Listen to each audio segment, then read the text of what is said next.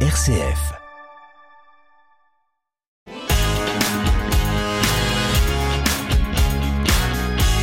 C'est un événement organisé chaque année par euh, l'ACAT, hein, la Nuit des Veilleurs. C'est ce dimanche 26 juin partout en France. Un temps de prière pour toutes les personnes persécutées dans le monde. Depuis 2005, plus de 160 victimes ont ainsi été soutenues au cours de cet événement, que ce soit par la prière donc, mais aussi par l'envoi de messages, de courriers personnalisés à chacune des victimes. Si on prend l'année 2021, plus de 4000 euh, personnes courriers ont, été envoyés, ou bien on peut tout simplement aussi allumer une bougie directement sur la nuit, euh, le site de la nuit des veilleurs. En Alsace et en Lorraine, on se prépare à cet événement donc qui trouve, je vous le disais, une résonance particulière cette année. Bonjour Philippe Muller. Bonjour Bénédicte et merci de me recevoir. Je vous en prie, vous êtes euh, membre du comité directeur de l'ACAD France, vous êtes également coordinateur euh, pour la région euh, de la Lorraine. Alors je le disais, chaque année il y a un thème différent. Cette année le, thème nous vient de l'évangile de, de Jean, de selon Saint Jean, discerner la vérité, trouver le chemin. Est-ce que simplement pour nous, vous pouvez resituer ce passage biblique? Que nous dit Jean précisément? Eh bien, Jean euh, nous dit, Jésus nous dit dans l'évangile de Jean, Je suis le chemin, la vérité, la vie. Et donc à partir de cette phrase, nous avons réfléchi et il nous est apparu que discerner la vérité, surtout dans les périodes très troubles que nous traversons, c'est extrêmement important pour tous les hommes, particulièrement pour les chrétiens. C'est difficile. Trouver le chemin, c'est trouver le chemin de l'humanité, c'est-à-dire aller cheminer vers ses frères et ses sœurs en humanité, particulièrement celles et ceux qui sont persécutés et torturés dans le monde. Et bien entendu, pour nous chrétiens, ce chemin est indispensable, inévitable, j'allais dire, mais le mot est mal choisi, pour aller vers Dieu et pour euh, nous imprégner pleinement du message évangélique. Il n'y a pas de vie évangélique s'il n'y a pas ce souci de nos frères et sœurs, notamment persécutés. Quelle résonance euh, justement euh, l'ACAT euh, trouve-t-elle précisément dans ces paroles-là et, notre époque contemporaine, il est question de, vérité, de mensonge. le mensonge, c'est vraiment propre à, notre siècle, mais il a toujours existé, non? Bien sûr, le mensonge a toujours existé. le problème actuel, c'est que, compte tenu des moyens de communication modernes, et d'un contrôle très insuffisant dans un certain nombre de situations, même s'il faut éviter toute censure, euh, ce mensonge prend souvent euh, des proportions absolument considérables et euh, je dirais presque invraisemblables. Un exemple très simple, nous sommes quand même ahuris parce que nous entendons de mensonges concernant la situation actuelle en Ukraine. Et il y a beaucoup d'autres situations de ce genre. Donc c'est très très compliqué. Mais, il, faut, tenir, il faut euh, en fait discerner la vérité, c'est trouver les moyens d'une grande lucidité pour être capable d'analyser correctement toutes les informations qui arrivent et discerner, euh, séparer le vrai du faux. Mais en fait, vous faites écho à, eh toute cette sphère euh, complotiste, hein, c'est ça, tout ce qui relève des fausses nouvelles, de ce qu'on appelle les fake news. Tout à fait, absolument, tout à fait. C'est véritablement quelque chose qui est extrêmement préoccupant euh, et qui doit nous préoccuper, nous chrétiens, parce que euh, nous sommes nous aussi fragiles et nous sommes aussi exposés à, des égarements, euh, à, verser dans des, croyances, entre guillemets, fausses et potentiellement dangereuses. justement, en quoi ces croyances fausses, dangereuses, euh, ont, un, ont un lien avec ce combat de la CAT contre l'atteinte aux droits humains En quoi avoir des fausses croyances, ça peut nous mener sur cette voie-là? Eh bien, je pense qu'à partir du moment... Enfin, fausses croyances, je dirais, c'est, c'est peut-être c'est l'utilisation de la religion, entre guillemets, c'est, compliqué, c'est délicat à dire, euh, à des fins qui n'ont rien à voir avec le message évangélique. Euh, je prends deux exemples. Un exemple, c'est la justification de la peine de mort à partir de certains passages de la Bible. Euh, et un autre exemple qui est très douloureux, notamment pour nos frères et sœurs orthodoxes, c'est euh, la manière dont le patriarche de Moscou s'est approprié, entre guillemets, la guerre en Ukraine pour la considérer comme une guerre sainte, ce qui est absolument ahurissant. Ce sont deux exemples parmi mm. beaucoup d'autres. Le grand invité, Bénédicte Bossard. On vous retrouve euh, Philippe Muller, nous sommes avec vous en direct euh, ce soir pour parler de la nuit des veilleurs qui a lieu donc ce dimanche 26 euh, juin organisée par l'ACAT. Elle a pour terme, thème pardon, discerner la vérité, trouver le chemin. Tiens d'ailleurs, qui définit le thème de chaque édition? Comment ça s'organise? Alors en fait, c'est une, nous avons plusieurs commissions à la CAT. Nous avons notamment ce que nous appelons une commission théologie qui regroupe des protestants, des catholiques, des orthodoxes, bien évidemment, puisque nous sommes une association œcuménique. Nous avons également une commission sensibiliser les églises, et ce sont des membres de ces commissions qui euh, déterminent, qui proposent ce thème. Euh, et je crois pouvoir dire que les thèmes euh, sont toujours remarquables et toujours vraiment bien, bien en phase avec notre mandat, notre action et nos motivations. Et, je crois que la journée du, 26 juin n'est pas choisie au hasard. Hein. Elle n'est pas choisie au hasard, bien entendu, puisque c'est la journée, depuis 1997, c'est la journée proclamée par les Nations Unies, journée internationale de soutien aux victimes de la torture. Et c'est dans ce contexte que depuis 2005, puisque c'est la 17e édition, la CAT euh, propose euh, la nuit des veilleurs. Tous les ans, soit dans la soirée, la nuit du 25-26, soit pour des manifestations, euh, célébrations œcuméniques ou autres que les membres, groupes et sympathisants veulent faire autour du 26 juin. Et nous, nous sommes euh, le 21 juin, c'est donc l'été qui est là et on le fête avec Archimède en musique et le titre L'été revient.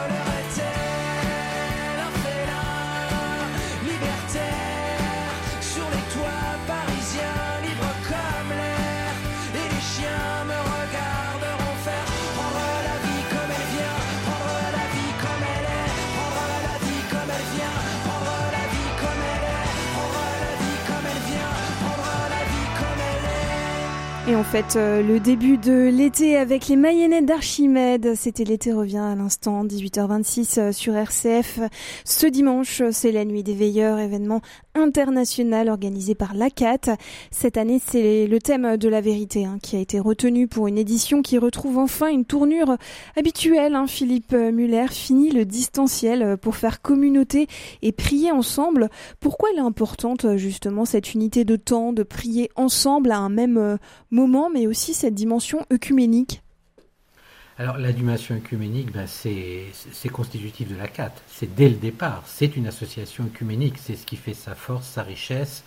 Et je pense que l'immense majorité des membres de la CAT, depuis le début, ont adhéré en grande partie parce que c'est une association œcuménique et nous nous retrouvons entre chrétiens de toute confession pour prier ensemble.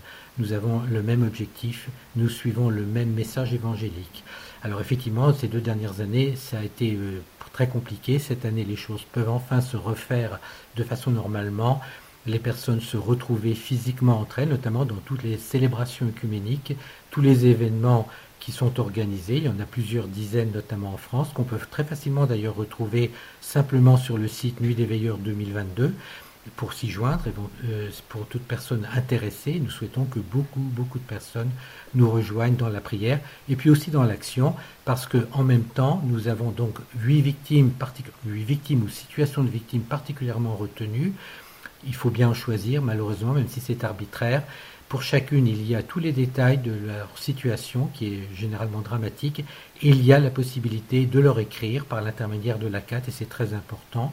Vous l'avez souligné tout à l'heure, en 2021, malgré les conditions difficiles, 4000 lettres ont été envoyées aux différentes victimes de cette année. C'est très très important aussi. Oui, donc il y a des rendez-vous organisés euh, en Moselle, à Sarreguemines, euh, dans le Bas-Rhin, dans le Haut-Rhin et à Guenot, Molsheim, euh, Strasvir, et puis en Meurthe-et-Moselle bien sûr à Nancy, Toul, dans la Meuse, à Verdun, dans les Vosges, à Épinal. Je cite pas toutes les villes, hein, l'événement est vraiment organisé dans plusieurs communes.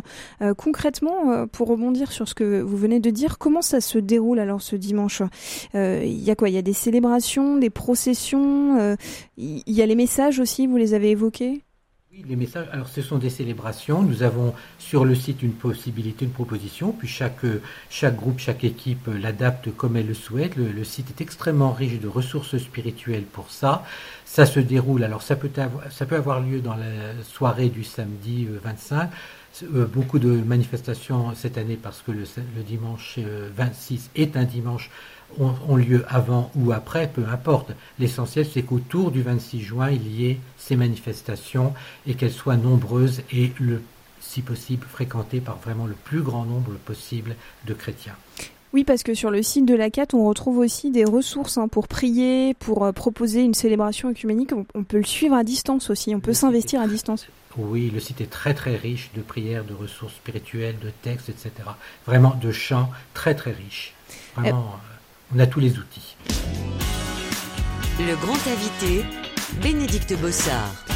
Comme chaque année depuis maintenant 17 ans, la Nuit des Veilleurs rassemblera ce dimanche tous les chrétiens qui le souhaitent, toutes générations confondues, mais également euh, celles et ceux qui disent non à la torture et sont sensibles à la défense des droits humains. Cette année, c'est le thème de la vérité qui animera cette nouvelle édition en écho avec notre époque actuelle, bercée de complotisme et de fake news. Philippe Muller, vous êtes euh, membre du comité directeur de l'ACAD France, coordinateur euh, pour la région Lorraine. J'aimerais revenir avec vous sur ces victimes qui sont soutenus, euh, comme, euh, comme lors de chaque édition, euh, par cette nuit des veilleurs. Est-ce que vous pouvez nous en dire un mot? Qui sont-elles? D'où viennent-elles? Alors, ces victimes viennent de trois continents. je peux vous énumérer très rapidement les pays Chine, Vietnam pour l'Asie, Mexique pour l'Amérique latine, Cameroun, Sahara occidental, Égypte et Burundi pour l'Afrique. Euh, sachant que quand nous choisissons des victimes, bien entendu, parce qu'on peut penser qu'il y a un certain déséquilibre, il est très important pour nous de choisir des victimes dont nous connaissons parfaitement la situation et donc d'avoir un maximum de renseignements, des relais locaux euh, à partir desquels nous pouvons donner tous les renseignements nécessaires.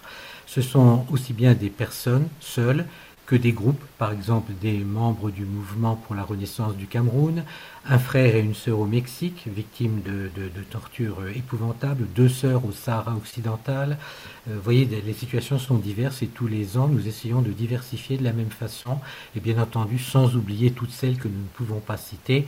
Mais je crois que vous l'avez rappelé, depuis 2005, c'est 160 victimes parmi beaucoup d'autres que nous avons choisis et pour lesquelles nous avons prié et pour lesquelles nous avons proposé d'écrire. Hum, est-ce qu'elles savent, euh, ces victimes, qu'il y a toute une chaîne de, fraternité autour d'elles, que euh, qu'autant de prières vont converger vers, vers elles euh, ce dimanche? Alors, euh, certaines le savent, euh, je, vais, je vais être un peu plus général, certaines le savent parce que euh, dans leur situation de détention, elles en ont des échos. Je prends un exemple très rapide. Antoinette Chahine, anciennement jeune femme libanaise, en 93 condamnée à mort après avoir été torturée pour un crime qu'elle n'avait pas commis. Elle a été libérée plusieurs années après grâce à une mobilisation internationale très importante, notamment des membres de la CAT et d'Amnesty. Elle a compris qu'il se passait quelque chose le jour où c'était possible au Liban. Euh, il a fallu un taxi complet pour lui apporter toutes les lettres reçues.